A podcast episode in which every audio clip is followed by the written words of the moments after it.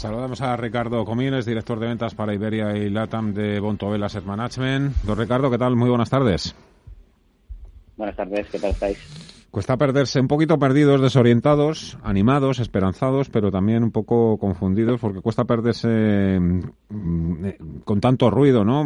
Resultados, rebrotes, rebrotes, recuperación económica, que si la V, las sopas de letras, eh, ¿con qué y ¿Y cómo cree que deberían invertir su dinero los, los inversores con todo este mar de fondo? Bueno, eh, todo lo que has dicho, rebrotes, resultados, todo va un poco de la mano eh, y, todo y todo te lleva a, las mismas incógnitas. Es decir, rebrotes, no sabemos cómo, cómo van los resultados y depende de los resultados, pues, pues, pues habrá un mejor resultado peor en bolsa. Eh, nosotros lo que recomendamos eh, siempre es invertir a largo plazo, eh, es decir, mirar en, en, cuanto a buenas compañías, compañías que se pueden revalorizar a cinco años en, en, lo que son empresas de bolsa, eh, en contra bolsa, y, y, luego buscar buenos cupones, buscar empresas solventes en la parte de renta fija y sentarnos sobre esos cupones interesantes o, o sobre un spread que en este caso en un momento dado se haya ampliado y, recibir el dinero y sobre todo recibir el capital principal a, vencimiento. Esa es nuestra forma de invertir, con lo cual lo que son los rebrotes, lo que son los resultados eh, inmediatos no, no, no llegarían a afectar. Es más, pueden unos resultados inmediatos por una causa externa o por una, como puede ser eh, todo el tema del COVID en una buena empresa, pero que esté ya me hace bien, bien capitalizada, puede ser una oportunidad de compra. Eso en cuanto a renta fija, en cuanto a renta variable, ¿creen ustedes que se abre un nuevo ciclo alcista en las bolsas?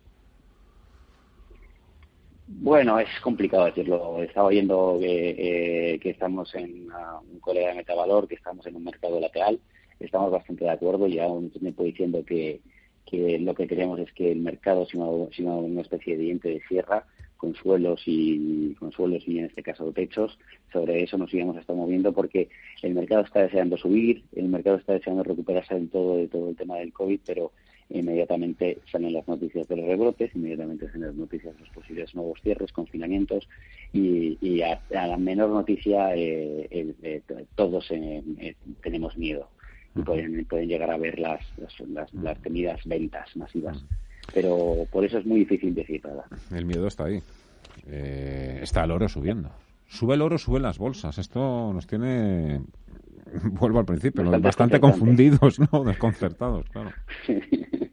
Sí, sí, bastante desconcertantes. El, oro siempre ha sido un valor, un valor refugio.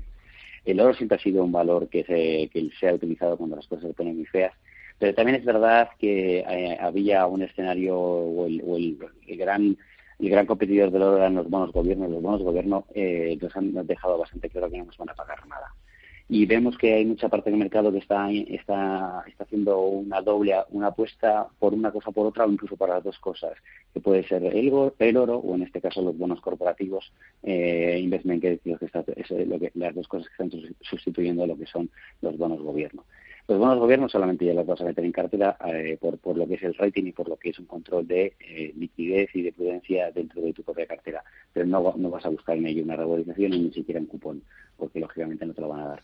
Entonces, eh, y luego por otro, por otro, por otro lado, el miedo del que acabamos de hablar hace que la gente cubra parte de su cartera con oro, que no es una mala opción, es una opción diversificadora y es una opción a tener en cuenta. ¿Y tiene sentido incluir oro en las carteras actualmente a 1.800 dólares por onza. ¿Usted tiene algún producto, algún vehículo para invertir en, oro? Eh, puramente en oro no. Tenemos un producto en este caso que invierte en commodities, eh, entre ellos el oro. Eh, replica con, una, con pequeñas variaciones lo que es el índice de commodities y en este caso sí que tenemos, eh, sí invertido en oro. Eh, bueno, sí que, sí que creemos que, puede ser una, una opción no incrementar el, oro de manera exponencial, pero sí como elemento diversificador. Eh, porque es verdad que si de repente aparece la famosa vacuna que, está habiendo unas noticias también por, incluso por estudios por, por laboratorios europeos como Bayer y todo lo demás, eh, bueno, probablemente se dé una venta de oro y, el mercado se vuelva, se vuelva, a animar a entrar eh, luego en renta variable. Y ahora que estamos en época de dividendos, ¿son los fondos una buena idea para beneficiarnos de ello? Bueno, hay fondos que son, están eh, especializados en lo que es la búsqueda del dividendo y en pagar dividendo. Y es una buena opción porque lo que va a buscar en muchos de esos fondos lo que van a buscar no solamente es el dividendo, sino el dividendo de calidad. hay muchas empresas que lo que están haciendo es endeudarse para poder seguir pagando el dividendo y eso no nos parece una buena opción porque lógicamente lo que ganas por el dividendo lo, lo, vas pagando en, la valoración de la propia empresa. Entonces hay que buscar empresas que den dividendo pero por, por la propia generación de beneficios.